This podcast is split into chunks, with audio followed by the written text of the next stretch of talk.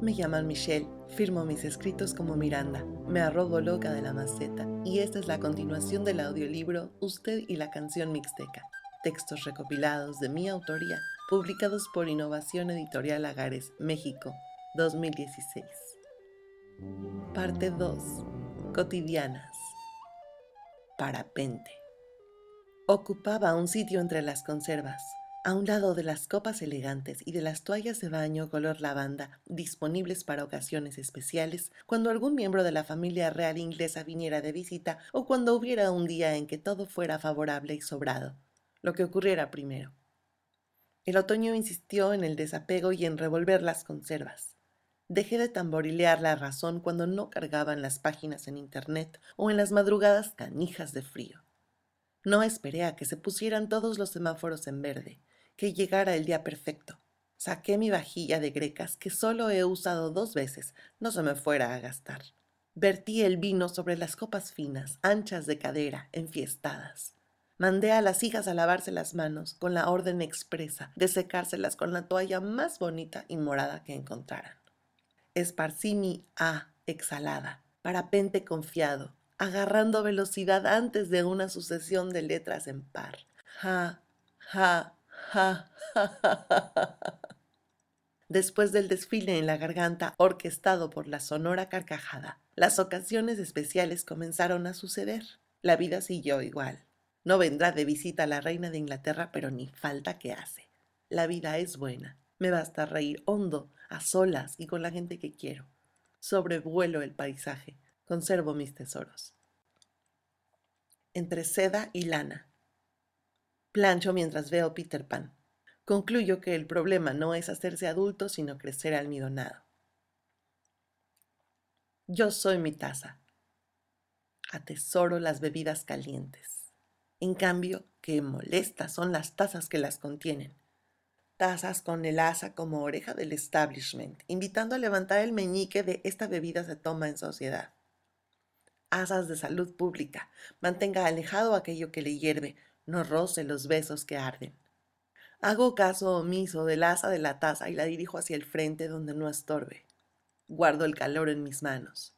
Soy una y la misma con ese recipiente. Envuelvo el círculo que humea. Amo no tener miedo de la temperatura del deseo. Antes del primer sorbo, a solas o quizás contigo, me sostienen la tierra y su lava. Estoy presente. Cuando yo soy mi taza, bebo mucho más que un líquido. Café con leche y amanecer. Transito de mi cama a la cafetera en piloto automático en pijama. Preparo el café con leche. Solo me despierta el sorbo que resume el cafetal, la vaca que un día fue madre y el azúcar morena contenida en una azucarera que me regaló mi abuela. Hoy transité de la cama a la cafetera, modorra, pero hubo una variante a causa de vivir en las faldas de un monte y de haber dejado las persianas entreabiertas desde anoche presencié justo el momento en que amanecía. De frente el cielo, en el punto donde el añil se difuminaba. Tomé mi café con leche y azúcar. Deseé vivir de tal modo que pueda llamarme amanecer. Contra la pared. Las manos no están hechas para sostener esquinas. La coordenada X es más arribita y la Y son dos pasos tambaleantes a la derecha. Las agudezas no salen de la boca, se mascullan con sabor a metal, esperando el momento de posicionarlas con el acierto de un golpe. El lápiz es el ahora sí va a quedar bien, más matemático en intención que cualquier regla. Pero, otra vez, el martillo está a unos metros de distancia de la mano porque tiene vocación de crítico. Alcanzarlo es empezar a exudar pretensiones lógicas, todo por no querer usar flexómetro y por no saber dividir. Qué difícil es colgar un cuadro a solas. Rendición. Recibo el aviso sin otra opción que hacer un alto. Volteo a la derecha. Sospecho que sospecho con la nariz. Entrecierro los ojos como miope para quizás interceptarlo al llegar. Se me escapan por la boca algunos gestos faciales de alcoba. Son obligados, pero no por ello menos placenteros. Giro hacia el sol o viceversa espolvoreados, microscópicos, los fragmentos que conforman el momento, ácaros, polen, comino, ciprés. Mi sospecha se confirma. Recibo la notificación. Está aquí. Me contraigo. Me rindo. Y estornudo. Secuencia. Fue un día común. Comí lo que había. Escribí cuando pude. Conversé con quien estaba. Caminé hasta donde llegaron mis pasos. Compré con el dinero que tenía. Puse atención donde volteé. A veces, incluso, me di cuenta del verbo que ejercí. Reservé mis preguntas cuando me acordé de ellas.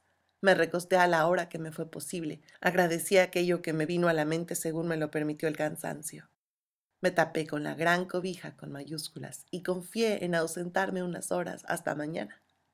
Descansé en vida y viví para contarlo. Rey y reina de corazones. El tamaño absolutista despótico de las camas king size es una molestia a la hora de doblar sábanas. Por eso, ayer mi esposo y yo incursionamos en plegar las sábanas como actividad doméstica en pareja. Él guió el proceso. Mi función era sostener los bordes. Sin embargo, descubrí que tengo débiles las falanges y las falanginas de los pulgares y la novedad del autoconocimiento me dio risa boba y solté la sábana. Fui fulminada de un vistazo. Sí, vidita, va de nuevo. Avanzamos en el segundo intento gracias a la perseverancia de mi marido y a mi compromiso moral por mantenerme derechita, como si me paseara por los jardines de Versalles. La sábana lisa quedó. Repetimos el procedimiento con el cubrecolchón, que se comportó como representante de la toma de la Bastilla y no se dejaba. Aplicamos la artillería pesada, que consistía en usar la papada a manera de gozne, colocando la tela tres veces plegada entre la barbilla y la clavícula. Ahora quien soltó la sábana fue él porque mi papada notoria se presta para muchos chascarrillos. Yo quise pasarlo por la guillotina. A los 1789 intentos terminamos. Contemplamos nuestra obra, que, dicho en francés, quedó chafísima. No me sorprende. Hasta los ilustrados sabían que las sábanas son, esencialmente, para descenderlas. ¡Hola la! Por sus frutos los conocerás. Me divierto enormidades cuando hago la compra. Ante los precios que aumentan, me asomo a los demás carritos que me encuentro en el supermercado. Cada uno cuenta una historia. Me pone de buenas ejercitar toda la capacidad deductiva mientras escojo la mayonesa o pido 750 gramos de jamón.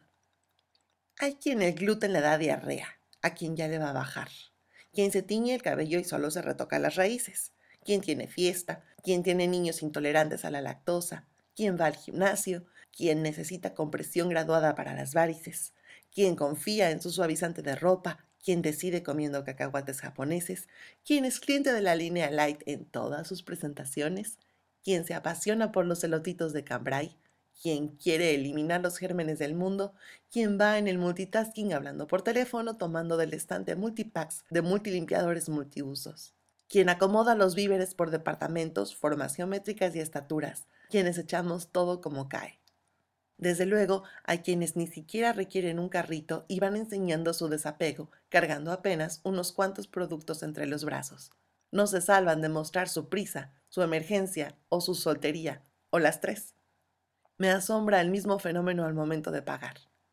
Hay quien alinea impecablemente los productos sobre la banda, hay quienes vacían el carrito en modo faje aleatorio, es decir, unos artículos arriba y otros abajo mostrando hasta el código de barras. Si la compra estuvo regida por una lista, esta saldrá a relucir en algún momento tachoneada. Si no, es posible que el comprador o compradora estén cerciorándose de que nada se les olvida. Las madres, cabe mencionar, debemos lidiar además con el triángulo de las Bermudas de las golosinas, que se ha malentendido como termómetro de afecto. Nota de la redacción. En todos los casos, la agilidad para empujar el carrito y pasar la mercancía a la banda es determinada por el estado real de la zona lumbar del consumidor, en particular después de los 30. No solo por sus frutos, por sus verduras, cartones de leche y limpiadores, los conocerás. Adiós, látigo. Más que libros, leía etiquetas los ingredientes, la cantidad de calorías que aportaban, si contenían grasas poliinsaturadas o monosaturadas, el porcentaje de sodio. Experta en nutrición me llamaban. No hablo del valioso destierro del glutamato monosódico y de las harinas refinadas, ni de procurar una dieta balanceada. En el puente bajo la fama estaba escondida mi obsesión por la calidad de la comida. Ortorexia, un trastorno alimenticio. Mi pericia no pretendía nutrir. Era una alerta por buscar el alimento puro, limitado a lo que a mi juicio no me dañaba. A mi cuerpo le fue bien, privilegios de su metabolismo y de la comida más inmaculada que pude proveerle. No obstante, seguía atascándome de chatarra con relaciones que drenaban mi energía, intoxicándome de recuerdos y amedrentando cualquier disfrute con un yo debería en cada bocado. Comía donde no me sentía a gusto. Me tragaba mis palabras con sabor a vinagre, aunque me hubiera tocado llevar el postre y fuera de harina integral y endulzado con agave, todo orgánico. La comida que preparaba solía saber espantosa, a sacrificio aderezada con la culpa de estar saqueando la infancia de mis hijas, transmitiéndoles, además, que los poquísimos dulces que probaban eran, para mis estándares, trozos de mierda de fábrica. Supe que estaba enferma cuando desplacé mi compulsión a los empaques y solo empecé a consumir productos que tuvieran envoltura biodegradable. O nada. Me defiendo con el argumento de que la ortorexia me hizo ser selectiva. Hay comida que me hace mal. El problema fue suponer que el daño cabía en mi mano Tenía un peso neto y una fecha de caducidad y al controlarlo el resto de mi vida estaba a salvo. Busqué frenética que el alimento fuera puro. Ingerirlo me haría a prueba de errores, uniría mis piezas. Nadie habría de hacerme digerir a fuerzas algo que me doliera. Por más etiquetas que revisé, no supe leer el contenido de un vegetarianismo que me latigaba. Si estaba perdida, la ortorexia terminó de colocarme en un laberinto donde podía morir despacito, de no tratarme bien. Me tomó veintitantos años perdonarme los errores que la detonaron y aprender a comer un plato, un día a la vez, saboreando la vida tal como se presenta. Todavía no lo logro del todo, pero al menos hoy, cuando me equivoco, sirvo un banquete de lo que se me antoja. Y me como a mordidas la confianza de saber que puedo elegir qué y a quién me llevo al corazón, desde la boca. Lurias. Detectar una pelusa en el suéter. Ir por el quitapelusa que deja la ropa como nueva según el comercial. Meter la mano izquierda debajo del suéter a la altura de la pelusa y con la mano derecha repasar con movimientos como de cepillarse los dientes con gula de erradicar esa y todas las pelusas. Comprobar que las pelusas viven en sociedad, se reproducen al roce y viven en colonias invadir la vecindad que va de la axila a la sisa.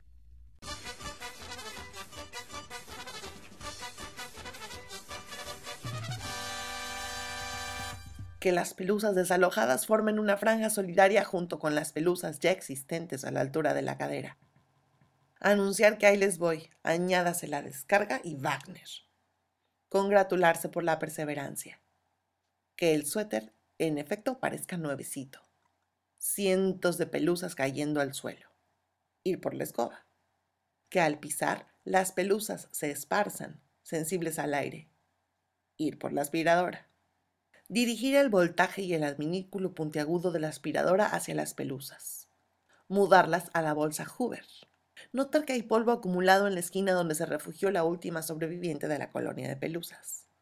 Pasear la aspiradora por el perímetro de la habitación detenerse a evaluar las otras tres esquinas, comparar el borde bien limpio y a contrapelo con el resto del área, mirar el reloj porque hay que salir de la casa en 15 minutos, persuadirse de que ya entrados en gastos, emparejar la alfombra es rápido, admitir que qué necesidad, pero no guardar la aspiradora hasta haber aspirado el otro par de habitaciones y el pasillo, chulear la casa, autoarrearse porque restan 30 segundos disponibles o vas a llegar tarde, Miranda, correr al espejo, calibrar en grados del cero al sí aguanta en materia de estar presentable. ¡Sas! Detectar una pelusa en el suéter. ¡Socorro! Intocable. Ayer alguien vino a limpiar mi casa como parte del servicio de aseo que contraté después de mi episodio con las pelusas. No supe quién hizo el aseo porque me salía unos mandados. Quien haya sido, Aspiró, sacudió, desinfectó, restregó y secó, cerró la puerta y se fue. Dejó la casa alveando. Cuando regresé me sorprendieron dos cosas. El eco del trabajo tan bien hecho y que hubiera pasado por alto donde decía no tocar. La indignación se me diluyó cuando noté un hecho más. Había otro tipo de desorden, social. Era posible que bajo ese trabajo impecable, del que urge y hace historia, hubiera alguien que no supiera leer Dejo mi casa albeando y triste. Tecnología entre la espuma. ¿Qué haría yo sin mi lavadora, universo? ¿Qué sería de mi vida de casada sin el armatoste a quién culpar cuando se mezclaban las cargas y se marmoleaban las telas? ¿Y de la solución inmediata para remover los fluidos de consistencia pastosa de la primera infancia de mis hijas? ¿Sin la cómplice de mi afán por desinfectar cojines? Diez años duró como testigo de mi monólogo de mujer moderna. Tuve que venderla y ahora me sé la respuesta. ¿Qué haría sin mi lavadora? Pues ahorrar cientos de dólares para comprar otra. Mientras tanto, ponderé mis opciones que eran tres y luego fueron dos. En vez de ir a las lavanderías de monedas, opté por el sistema Wash and Fold, donde uno lleva su ropa y ellos la separan, la lavan, la suavizan, la planchan, la doblan y la entregan en una bolsa. Cobran por peso de la carga y tardan unos días. Buena solución cuando la mitad de la carga de lavado de esta familia es de talla compacta. Como faltaban los secadores de cocina, las jergas y los calcetines, y de usar la tina de baño a manera de lavadero, pero me pareció antihigiénico y además de la agachada, me dolían unos músculos en la espalda que yo ignoraba que tenía. Sin embargo, la autosugerencia de la tina era práctica a escala. Tuve una idea mejor y me lancé a una tlapalería.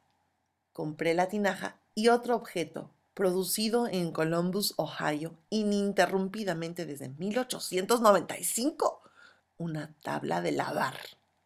Tengo otra respuesta al qué haría sin mi lavadora de ropa. Encontrarme con mis antepasadas en la pileta, mujeres de antes del bulbo, el transistor y el chip, las de los brazos rotundos. Seguir sus movimientos en espuma a través de los siglos. Si ellas pudieron, yo también. Con esa tecnología me basto. Mañana de sol. ¿Y si las prendas en el tendedero fueran otra clave morse? ¿Y si las tazas de café fueran pozos de los deseos? ¿Y si los árboles pintaran olas de concierto? ¿Y si los defectos se lucieran como un sombrero estilizado?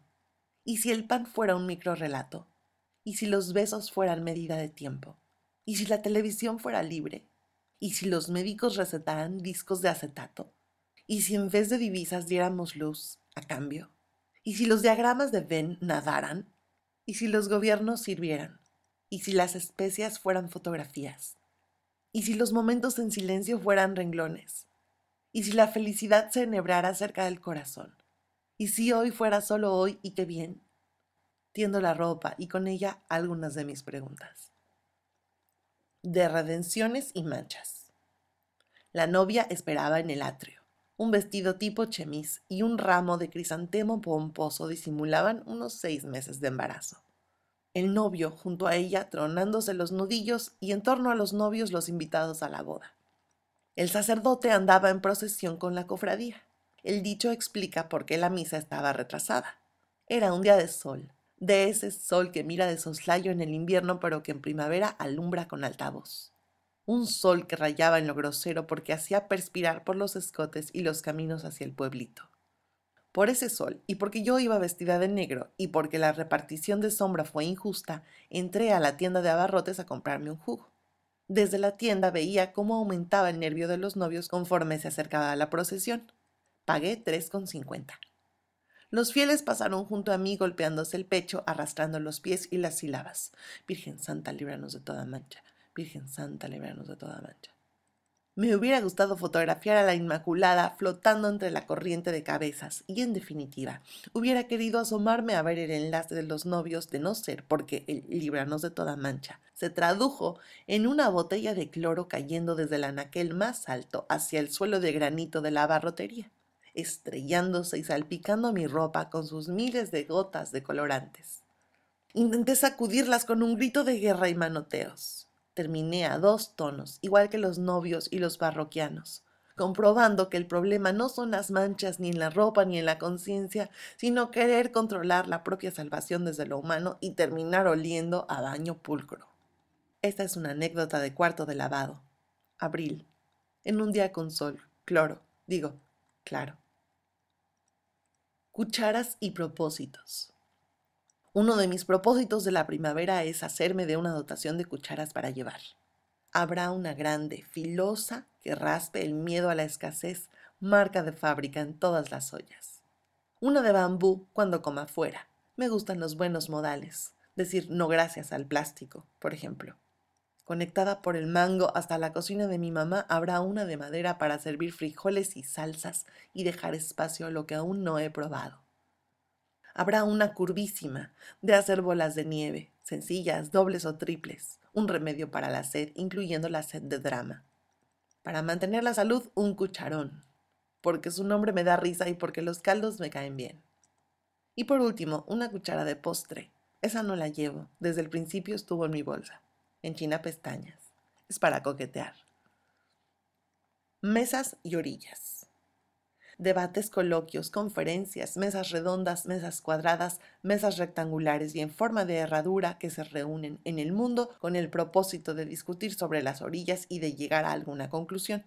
Entre otros títulos se encuentran El libro y sus orillas, La identidad en las orillas del consumismo, Las orillas del reloj y el tiempo en los filósofos grecorromanos. Oríllese a la orilla, así hablamos los mexicanos relaciones internacionales a la orilla del río Bravo, el derecho a decidir antes de que nos orillen. En la mesa de mi casa, las orillas son tema de diálogo, objeto de negociación, materia de disciplina, ejemplo de permanencia, cuestión de enfoques. Me refiero a las orillas del pan, que si no saben buenas, que si aquí no se desperdicia la comida, que si deberían de vender el pan sin orillas, acábatelas con un trago de leche. Saben a quemado, no exageres. Ponle mermelada, ¿Por qué no te terminaste el sándwich? Sí me lo terminé. No, dejaste las orillas. La conclusión de mis hijas sigue siendo que las orillas no saben buenas. Estoy a dos desayunos de estudiar oratoria y persuasión, o de llamarme Caronte.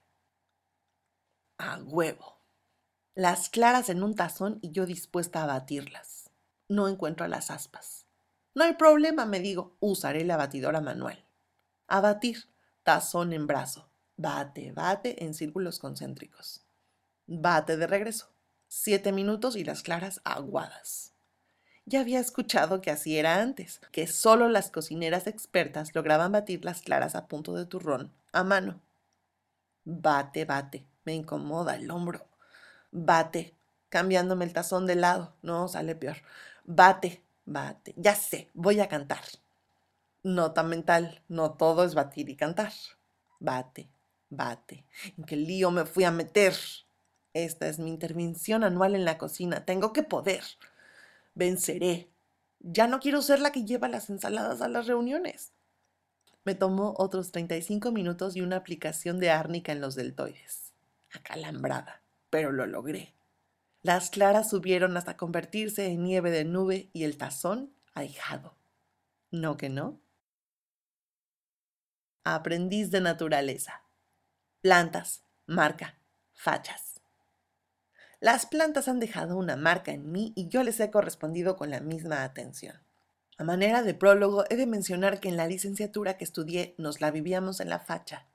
Contrastábamos con los de derecho, de traje infalible, con los de arquitectura o diseño, de overol de taller, con las de historia del arte, todas neoclásicas, con los de formación de chef, de filipina y pantalón institucional a cuadritos. La nuestra, de comunicación, era una moda que mezclaba el grunge con Bob Marley en mezclilla deshilachada que no se había lavado en tres semanas, y tenis, o chanclas, o tenis chancleados. Mi novio y yo también nos vestíamos así. Por eso me sorprendió tanto verlo una mañana ataviado con una corbata y un saco y unos zapatos de vestir. Ese tipo de visiones, como alucinación de oasis, solían suceder cuando había una presentación de publicidad. Entonces era necesario hacer caso de la máxima del adulto del cómo te ven te tratan. Las presentaciones de publicidad, por fortuna, solo ocurrían a final del semestre una vez. Este día que platico eran las 11 de la mañana en un cambio de clase. La universidad entera estaba en la explanada y en sus jardines. Mi novio y yo hicimos contacto visual a lo lejos ubicándonos entre la multitud. Yo andaba por un pasillo formado por arbustos de piracanto. Él cerca de un laboratorio de computación. Comenzó a caminar hacia mí. Nos separaban unos 70 metros. El piracanto suele formar un matorral frondoso y muy robusto y es el deleite de los jardineros escultores. En cuanto mi novio se acercara, pensé, me mostraría sorprendida por su traje, le susurraría algunos piropos de alto contenido hormonal y de paso le chotearía el disfraz. De modo que cuando mi novio estuvo a unos metros de mí, hice como que me desmayaba, dejando caer toda mi osamenta sobre el arbusto, confiando en que la planta me sostendría. Pero el arbusto no me sostuvo y para colmo, él no hiló que su traje fuera la causa de mi impulso kamikaze y desaparición. Corrió hacia donde yo estaba. Me halló atorada entre las ramas, abierta como compás al ras del suelo, pujando. Antes de que pudiera recuperar algo de compostura, me supe foco de señalamientos y carcajadas por los grupitos de la explanada. Parece ser que mientras más estudios tiene el prójimo, más ajeno se cree a los gestos de torpeza. Yo me reí al último, que es mejor excepto cuando uno se pegó en la cadera. A manera de epílogo, hay algo en mi estilo que sigue siendo de fachas, y en ese pasillo, dicen, el arbusto nunca volvió a crecer igual. Tengo muchas plantas en mi casa porque las amo. Ningún piracanto. Es cierto entonces que las plantas han dejado marca en mí y yo en ellas. Flor de forja. Veo esta flor en la mesa. Aún teniendo los días contados por el corte diagonal que la sesgó, no se limita a durar. Refulge como si estuviera en la fragua a pesar de su agonía. Es flor de forja. Es mi antorcha. Vista al Amazonas.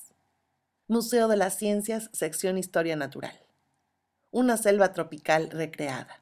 Calor un árbol del tamaño de una casa de tres pisos y su sombra verdosa del suelo al cielo sin bordes, troncos, ramas, nidos y sonidos en tropel, arañas, camaleones, ranas como las de la feria. Una mujer con rastas en el pelo teñido de fuchsia recorre el hábitat. Las mariposas, habrán sido dieciocho, rodean su cabeza. Aletean en voz alta. ¿Quién es? ¿Quién es? ¿De dónde viene? ¿Dónde está su pistilo? la mujer flor casi extraída de un cuento. Y mientras el museo pretendía educar en la conservación, las mariposas se maravillaban, como una gota de lacre de color en la historia natural. Erotismo de jardinera. Ya viene el cortejo. No se oyen los claros clarines ni espadas te cambian las marchas triunfales por gemidos y se quedan con la lírica. Se asoman entre las ramas de invierno. Ya vienen. No hay arcos ni estandartes, solo copas sosteniendo ramas de senos jugando con su escote. Brotan, apezonadas, oteando. Ya vienen.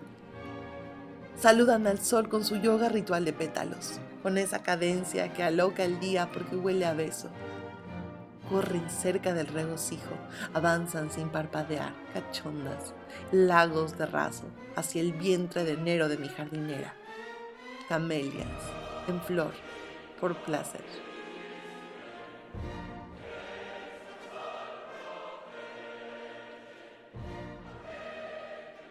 Aprendiz.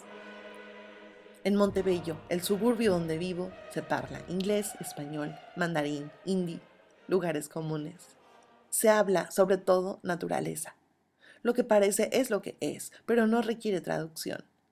Se pronuncia romanceando. Los verbos se conjugan en la infinita persona de la pluralidad. Somos uno y detalles. Pasarán quizás otras tres décadas hasta que pueda expresarme con fluidez en naturaleza.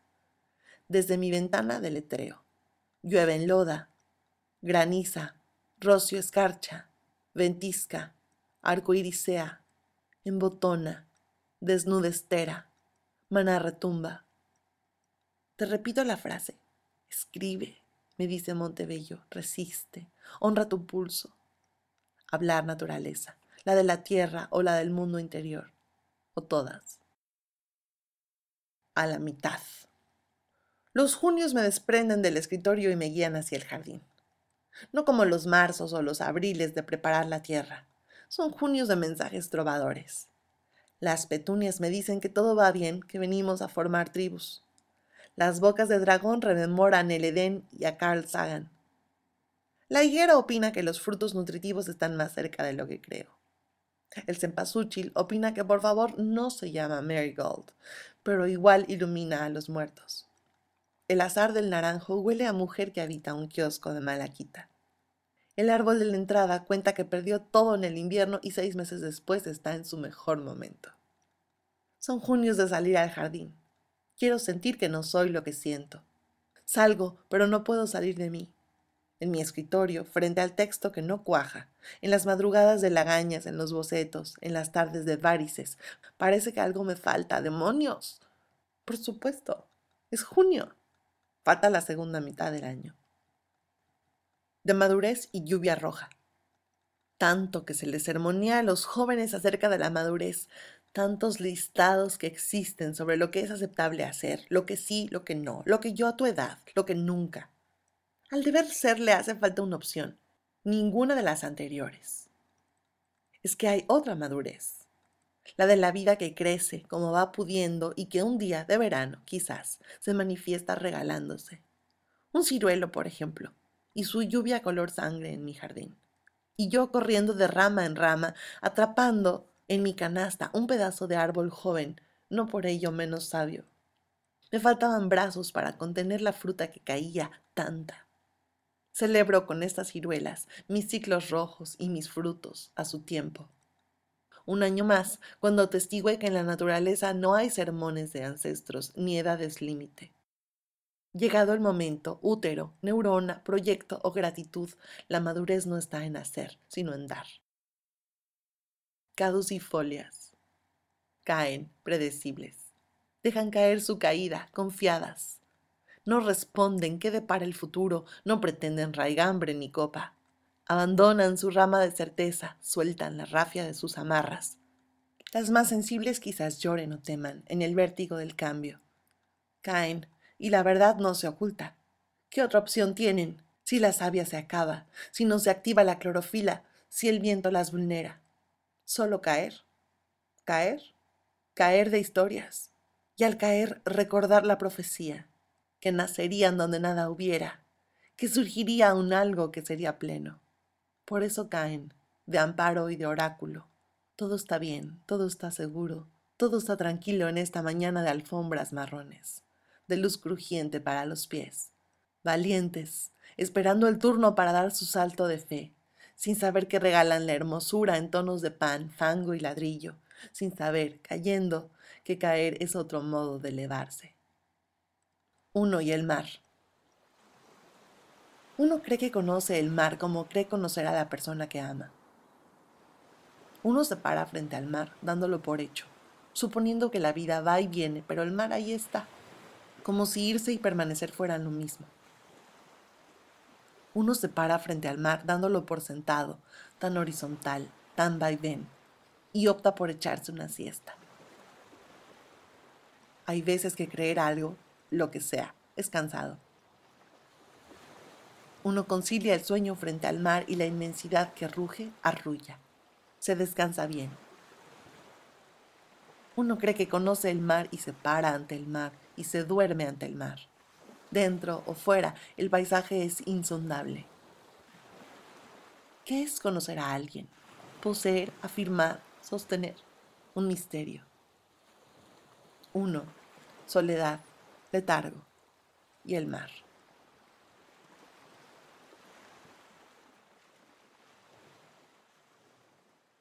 Parte 3.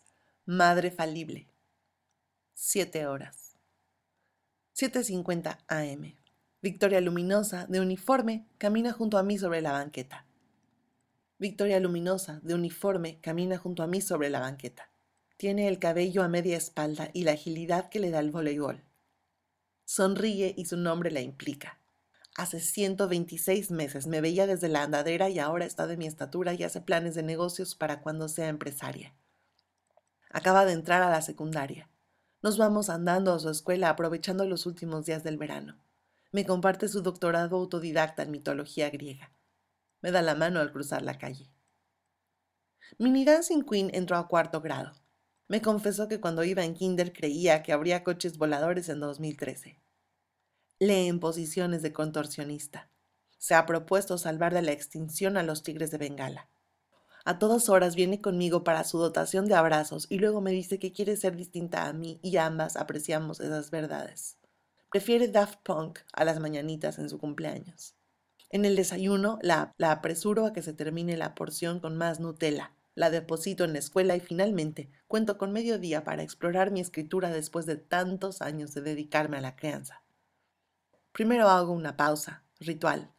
Me acuerdo de todas las veces que me senté a escribir y fui atropellada porque alguien tenía hambre, había que cambiarle el pañal o no entendía una tarea o algo, quizás todo, no era justo de los posts minimalistas porque me caía de sueño o porque tenía que explicar las rechingadas fracciones y cuidar el arroz, o que la lluvia no percudiera la ropa tendida y estar en dos escuelas a la vez y mudarme de país. Hoy solo hay un cursor, manuscritos, un bolígrafo. La pausa celebra que marche bien el proyecto Hijas Libres, creciendo, que esté valiendo el esfuerzo. El mundo interior ha quedado debidamente establecido y lo que sigue es la ruptura con la madre y los años más intensos de las tres, ellas siendo ellas y yo en mi vida creativa. Cada una en su búsqueda, unidas desde la llamada a tejernos y destejernos. 8.30 am, fin de la celebración de escritorio. Metasajeo la matriz. Desaparezco a las hijas, las anulo, las mando a la misma cueva donde refundo a mis padres y a mi marido. Me lavo las manos de sangre y de culpa. No son bienvenidos a mis textos. Escribo vendada con la única certeza de que eso es lo que quiero hacer. Voy a contrarreloj y quién sabe a dónde, o rumbo o a qué forma. Escribo. Y ya. 2.55 pm. Guardo mis escritos, me peino, me perfumo, me pinto los labios. Abro la compuerta de ser interrumpida, vuelvo a ser madre. Voy por mis hijas a sus colegios, casi como si nada. De Hermandades y Grillos. Estoy convencida de que los miembros de la Real Academia de la Lengua Española han de ser hijos únicos, porque su definición de hermandad como sinónimo de convivencia en armonía es linda, pero hueca. La hermandad también implica cierta dosis de malicia. Y me convencí todavía más de mi candor de madre cuando creí que mis hijas tolerarían las cinco semanas de encierro en lo que empezaban su escuela en California sin que su relación se viera afectada. Ellas se aman, no me cabe duda. Solo que, y sin mencionar nombres, el haste para allá es mío, yo primero, no me hables así, se empezó a convertir en el bolillo mutuo de cada día. Mucha información y de orígenes psicológicos surtidos. Sí, sí. Encontré los tiempos fuera y la aromaterapia. Buscaba algo, digamos, más contundente. Y gracias al cosmos, lo hallé en el fondo de mi maleta, el último objeto que tomé antes de salir de mi casa de México. Un disco de Cricri. Es cierto que las canciones de Gabilondo Soler son compañeras de infancia y por ello pueden tener un efecto sedante el chorrito, la patita, el ratón, otra vez, el ratón vaquero, caminito de la escuela y la muñeca fea recuerdan al festival del Día de la Madre y a las abuelitas antes de dormir. A mí, personalmente, las que más me gustan son las del Cricri sociólogo, que retratan la lucha de clases o los rincones urbanos como el gato de barrio o el jicote aguamielero. Pero ninguna canción como el comal y la olla, esa que con tonadilla revolucionaria narra como una olla hirviendo de frijoles mira por encima de su agarradera a un comal de barro y se arman los dimes y diretes. Puse la canción a mis hijas y hice las similitudes correspondientes y santo remedio. Tuve tanto éxito que ahora mis hijas hacen representaciones músico-teatrales para sus familiares vía FaceTime, alternando funciones. Ahora, cuando juegan, solo se oyen los grillos que se quieran con sus subincisos. Es parte de la vida. Yo aprovecharé la concordia momentánea y llenaré un formulario de ingreso para la RAE. Quiero averiguar si es cierto que son hijos únicos y de paso ponerles a escuchar la J de la J. De coletas y destierros. Matorral, breña, espesura, boscosidad. El legado de dos generaciones de cabello frondoso cae sobre los hombros de mis hijas. No hay corte o degrafilado que la salve de la maleza castaña que adorna su cabeza y en aras de la practicidad traen el cabello recogido, apenas a la mitad o enteramente. Yo las peino todas las mañanas, y cada vez que lo hago, una madre hipotética supervisa mi desempeño. Es la suma de todas esas mamás con talento para el estilismo y el cráneo alisado madres cuyas crías se adentran en la vida escolar con el pie derecho de la ecuanimidad capilar. Pase lo que pase, jamás se despeinarán. A esa madre no le importa si tengo prisa, ni el espacio de conversación entre la hija, el espejo y yo. Se me dispara el, uy, no, ¿así se va a ir la niña? ¿Con esa raya toda chueca? ¿Y con la liga dispareja? Solo te sabes dos opciones. Pobre niña. Y otras balas diseñadas para reventarme la ansiedad. Pensé que esa jodona hipotética había surgido con mi maternidad, pero no. Es más antigua. Tiene precuela. Antes se disfrazaba de escritor y me daba palmadas en la espalda frente a la fogata de mis borradores y me felicitó el día que borré mi blog. Es la misma que me susurra crueldades sobre mi ser hija y compañera y todos los roles que cumplo, la que me reduce por comparación. Cuando arreglo a mis hijas, procuro que el espíritu hippie californiano disimule mi falta de técnica y prefiero platicarles acerca de su belleza singular. Y que han hecho hombres y mujeres para desterrarla, arrastrándola de las greñas, desmelenarse, con ese halo resuelto sobre el cabello añadiré mi legado. Sobran las coletas, el gel y los pasadores. De cascabeles. Cada familia tiene su mitología y en Navidad ambas salen de las cajas apiladas con adornos. Resaltan en el guion, se siguen como lectura en atril. Y ahora el abuelito contará el chiste del perico. A continuación, la mamá pasará de la ternura a la amenaza del cuidadito si le rompen el nacimiento que le regalaron cuando se casó.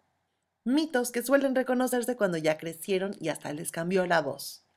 Cuando se extraen de su encierro de bodega para preguntar a dónde van. En la repisa, en el centro de la mesa, a la vera del letrero de bienvenida, para donar junto al basurero. Ayer presencié un mitote, nombre que se le da a los mitos cuando nacen.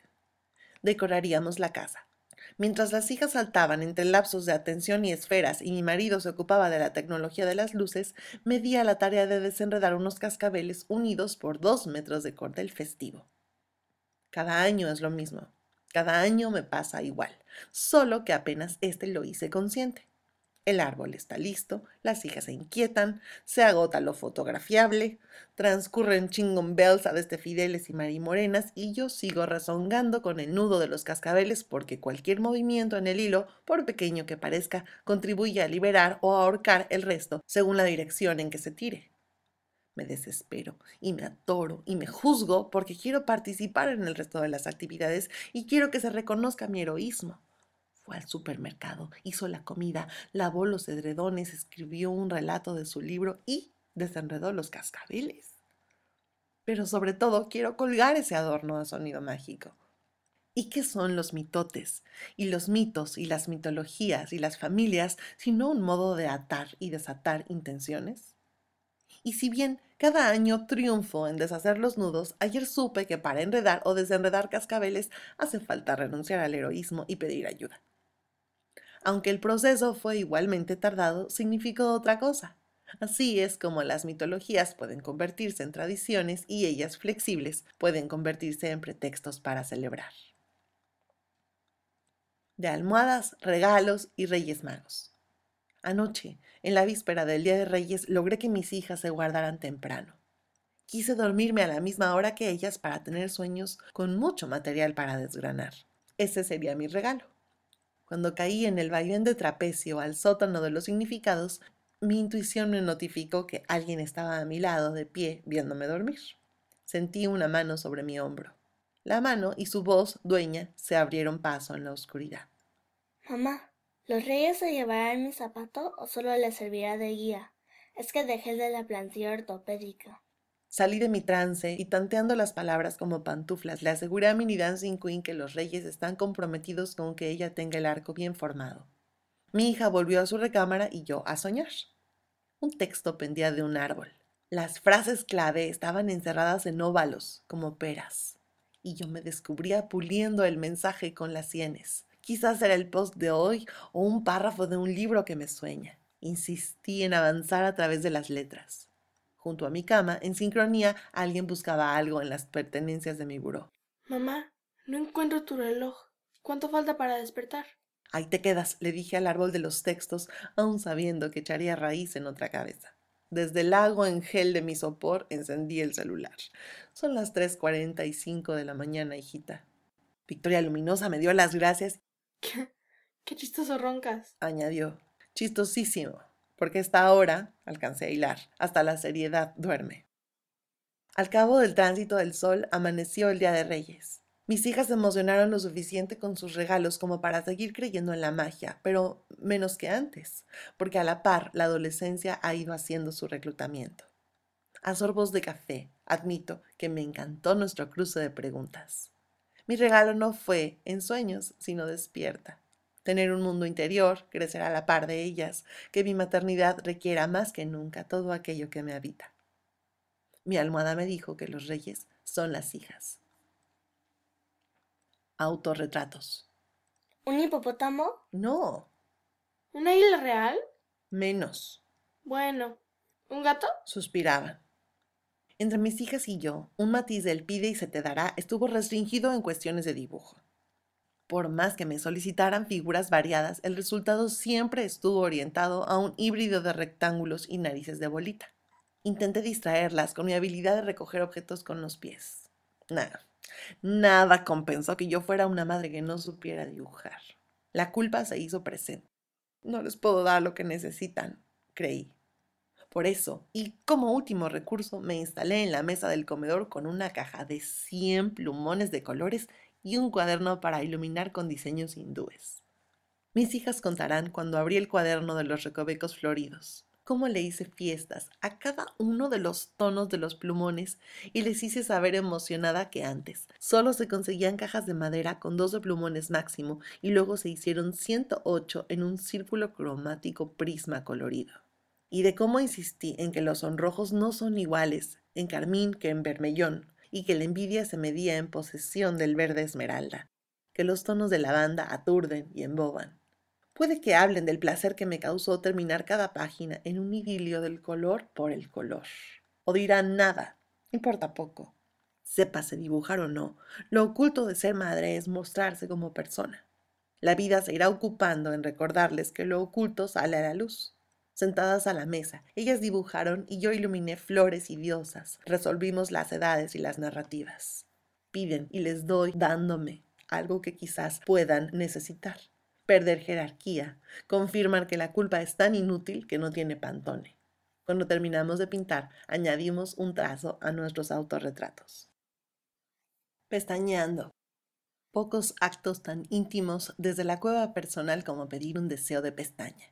La dinámica es bien conocida. Aprovechar la gravedad y el párpado para tomar una pestaña de la mejilla. Colocarla entre pulgar e índice, presionando y desear algo con fervor. Después, adivinar en qué dedo se encuentra pegada la pestaña, arriba o abajo. Separar la pinza digital y comprobar. De atinarle hay que desprender la pestaña de un soplido. Si y solo si se cumplen ambas condiciones, el deseo se materializará. Si la pestaña es propia, uno mismo se patrocinará la petición, pero si se descubre la pestaña en la mejilla de alguien más, participarán ambas personas, quien tiene una pestaña menos y quien la abdujo. Un primo mío me confesó que desde siempre pide un Ferrari en sus deseos de pestaña. Su fe es inamovible y un día está seguro se le cumplirá. Yo, que coincido en confiar en la magia, procuro transmitirle a mis hijas que trabajen por lo que les apasiona tanto como que jueguen y deseen, con pestaña y sin ella. La pestaña, sin embargo, las hechiza y se la toman muy en serio. Ayer me abordó Mini Dancing Queen. Oye, mamá, ¿puedo pedir un deseo con una pestaña que me encontré tirada? Mi mente escaneó de dónde provenía y a dónde podría dirigirse esa pregunta. ¿En qué parte de mi casa había una pestaña renegada, hija? Es que mira, mamá, ven, no lo vas a creer. Me llevó a su hallazgo. Ahí, donde la escoba no había alcanzado a barrer los remanentes milimétricos del fleco que horas antes yo le había cortado a su hermana, ella descubrió un tesoro, cientos de deseos en potencia. Enseño a mis hijas a trabajar, ellas me enseñan a recibir. Torna fiesta. Ayer fue la fiesta de Mini Dancing Queen. Las doce invitadas pedían con validos un juego organizado. Cuando lo anuncié, prontas y anglosajonas atendieron a mis indicaciones. Era uno de los juegos más antiguos en la historia del mundo, el de las sillas. Mi esposo era el encargado de la música. A mi señal la interrumpía. Una niña quedaba fuera de la ronda, una silla menos, etc. A nadie podría sorprenderle que la invitadita lloriqueara un poco al ser descalificada. Es parte del escenario del juego. Participar con entusiasmo, lidiar con el zapato atorado, que la de adelante no avance, entender de reojo quién es esa señora loca que aplaude, el silencio, el ¡ay Dios! del reflejo trasero silla, ver el asiento único disponible o todos ocupados, asumir la pérdida, sacar el sentimiento, recomponerse por gracia de la huya. Al último quedaron Mini Dancing Queen y otra niña más. La otra ganó, mi hija perdió, le di un abrazo, le pregunté que si se había divertido, que sí. Grandioso. Lo repetimos tantas veces que al final aquello era una rebatinga, pues conforme aumentábamos el número de rondas, las niñas se ponían más abusadillas. A las seis de la tarde, los padres que iban a recoger a sus hijas tocaron el timbre y así terminó el festejo. Entrada la noche recibí una llamada. Era la mamá de una de las invitadas, avida de hacerme un comentario con respecto al juego de las sillas. Sabes, Miranda, esos juegos ya no se usan. Es mucha frustración para los niños, ¿no te parece? Hay que darles una infancia perfecta. ¿Quién sabe cómo les vaya a ir en la vida? Más vale, ¿no? La tornafiesta fue en mi cabeza. Cuenta conmigo. No he escrito porque en las últimas 6 por 6 horas han sido de 8 por 5 grados de fiebre escalonada entre los 3 por 1 miembros de la familia, pero que se sienten como una multitud de 9 por 9 los dos por dos exámenes de admisión a Middle School de Victoria Luminosa y la consultoría por Skype y la consultoría por Skype que iba a ser a las 5 por 2 pero que a las 4 por 3 apenas me la cancelaron. Los impuestos han impedido que los textos emerjan uno por uno y cuando lo hacen, el mínimo común denominador es concentración por cero, que es menor que mi tiempo disponible. No he podido escribir porque soy madre escritora. Atiendo resfriados, saco fotocopias, guardo comprobantes, doy talleres vía podcast y ayudo a mi Dancing Queen a aprenderse las tablas de multiplicar. Poesía y puré de manzana. A los maestros de primaria de México les fascinan las declamaciones, en coro o individuales, que prevalezca la estrofa sobre la comprensión, que la mano derecha se despliegue seguida de la izquierda en el verso más emotivo. Las recitaciones no solo son garantía de aplausos de los padres. De ese modo, el sistema educativo, por más moderno o reformado, se eslabona con la intención original de los pedagogos y teóricos que allá en el siglo XIX argumentaban que el niño necesitaba poesía en su vida, crecer en contacto con el arte y la bondad, aunque no estoy segura que mi maestro Arsenio, de quinto de primaria, o la temible maestra Ana María de sexto, se apegaran a esas teorías y creyeran en la bondad natural del niño ni de la humanidad, porque nos embuchacaban unos textos larguísimos que había de declamar en los concursos de zona. Resultó que los maestros de California también gustan de las recitaciones y ayer Victoria Luminosa tuvo que memorizar dos cuartillas acerca de una manzanita que quería ser llevada en una canasta, como las otras amigas manzanas, hasta que se le cumple su anhelo y la hacen puré. Le aporté que la posición de las manos, la huerta, la canasta, la manzanita gritando y la cara de puré fueran verosímiles. Finalmente se presentó ante la clase. Le prendí una vela en casa y pensé el día entero en cómo le habría ido en la evaluación. Retención y capacidad expresiva sobresaliente. Un asterisco marcaba, sin embargo, que la niña había añadido otras palabras de su chiquipecho ronco para que la desesperación de la manzanita fuera más convincente. Al margen de hacerle saber algunas directrices fundamentales sobre los derechos de autor, le aplaudí a mi hija, no por haber repetido lo que alguien más escribió, sino por decirlo desde ella. Esa es la diferencia entre recitar y vivir la poesía donde reside el para qué de educar. De Horas y Mayo. En el año en que cumplí 10, mis padres compraron un reloj cuco. Cuando la manecilla grande llegaba a las 12, un ave de plástico se deslizaba por una especie de trampolín, daba la hora diciendo cucú. El trampolín se retraía y una puerta se cerraba tras él. Era una monada. Bueno, una aviada. En el acto de asomarse y volver a su sitio, no sé cómo se las ingeniaba el pájaro aquel para dar la hora de la misma manera, pero nunca igual. Habrá sido mi imaginación. Me recordó las tardes de ir a tocar timbres, echar a correr y refugiarnos en la primera casa que encontráramos. Órale, que nos acusa la vecina. Es la una. Una vez hasta imitó la caravana del fin del discurso de un candidato a la presidencia municipal. Gracias, compatriotas. Son las nueve. También se parecía a mi maestra de Yanira cuando se inclinaba sobre su escritorio para revisar las numeraciones. Terminen o no salen al recreo. Son las once. Era como si el doctor revisara la garganta. Ah, son las dos. Anginas inflamadas. El cucú era lo máximo. Pero nadie es profeta en su tierra, ni a Honjoku de todos los molojes. Su compromiso original de dar la hora, o de dar la hora originalmente, como quiera verse, tuvo caducidad, y un día el reloj fue un reloj, nada más. Mi papá fue el encargado de poner el seguro de la puertita para encerrar al ave con todo su trampolín retráctil. Dieron las ocho, las cuatro y media, las siete. El cucú se convirtió en un reloj de la rutina. Pasó el tiempo y solo fue tiempo. Yo quise saber si el cucú seguía adentro. Habrá sido mayo. Abrí la puertita. El trampolín estaba oxidado y por un segundo creí que el ave también. ¡Qué va! Le soltó todas las horas que no había anunciado en una perorata frenética a cucutazos mientras yo intentaba cerrar la puertita sin lograrlo porque el ave estaba indignada y además tenía toda la razón en estarlo. La indignación le duró hasta que se le acabó la cuerda y quedó suspendido con el pico abierto. Esa ocasión fue la primera vez que el tiempo me rebasó. La segunda fue ayer, cuando Mini Dancing Queen cumplió 10 años y me acordé de ella recostada en el cunero. Siempre es hora de crecer, pero qué diligencia tremenda la de los hijos. Hay horas que vuelan como miles de aves juntas ahora. Guerrera. La niña pide un helado de chicle, por favor. A su lado hay una mujer con zapatos de plástico, rotos por el empeine, una falda con listones en el ruedo, un rebozo que fue rojo. Pide caridad sentada sobre un cartón. Un bebé se mueve en el rebozo. La mujer se abre la blusa que ya estaba abierta. Aparece un pedazo de piel colgando. El bebé huele el pecho y gira su boca hasta apretar el pezón. La leche, dirían los tratados de fisiología, fluye desde las glándulas mamarias hasta la aureola, estimulada por la succión. La leche también puede ser condensada, azucarada o hecha crema, como en las heladerías. La niña ve la teta. No es el seno de bañarse con la madre o con la abuela, es otro tipo de pecho, Parece vacío. El bebé chupa. Una gota de leche mancha el otro lado de la blusa. El bebé sigue chupando mientras el helado color de rosa se derrite en las manos de la niña que atestigua cómo la mujer saca alimento de donde hay nada y nadie.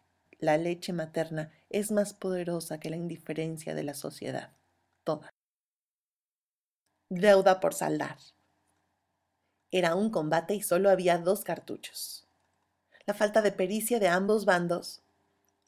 Ambos bandos no eran muy buenos tirando, las balas se desperdiciaron y la batalla quedó sin vencedora. Pues bueno, admitieron, será para la próxima vez. Los grandes tuvieron compasión de las contrincantes e hicieron aparecer una bolsa con 150 armas de colores. Se armó la línea de ensamblaje. Ya no fue escaramuza, sino un sálvese quien pueda con globos de agua. Victoria Luminosa inició con la ventaja que le daba su brazo largo. Minnie Dancing Queen todavía no dominaba el arte de cambiar de posición y prefirió repeler los ataques gritando como si estuviera en la montaña rusa. Antes de que la prensa, alias el abuelo, pudiera reaccionar, apareció mi hermano de espontáneo con una granada que parecía ubre. El agua salpicó a las involucradas, a los incautos y a las sandalias de toda la concurrencia los ánimos y las estrategias de la lucha se refrescaron. Yo participé en la producción de más globos. De la risa, me ataranté, se me deshizo el nudo, intenté domar su chisguete que me dio en el lacrimal y aún así estuve alerta de que no se produjera una hija descalabrada en el tránsito de la trinchera a la cubeta. Al final, la historia se repitió. Victoria Luminosa falló al lanzar el único globo que le quedaba. Mini Dancing Queen, hecha acuarela, desvió su tiro. El globo se estrelló contra la pared y ambas quedaron requete bautizadas.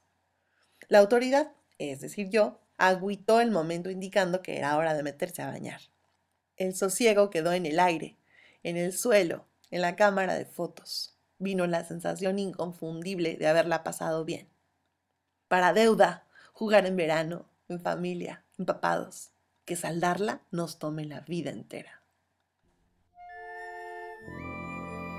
Aquí termina la continuación de Usted y la canción Mixteca. Estén pendientes de la tercera y última entrega del audiolibro. Y mientras tanto, les doy las gracias Gracias por el favor de su atención. Les dejo un abrazo de letras desde California. Queda rigurosamente prohibida, sin la autorización escrita de los titulares del copyright, bajo las sanciones establecidas en las leyes, la reproducción parcial o total de esta obra por cualquier medio o procedimiento, comprendiendo la reprografía y el tratamiento informático.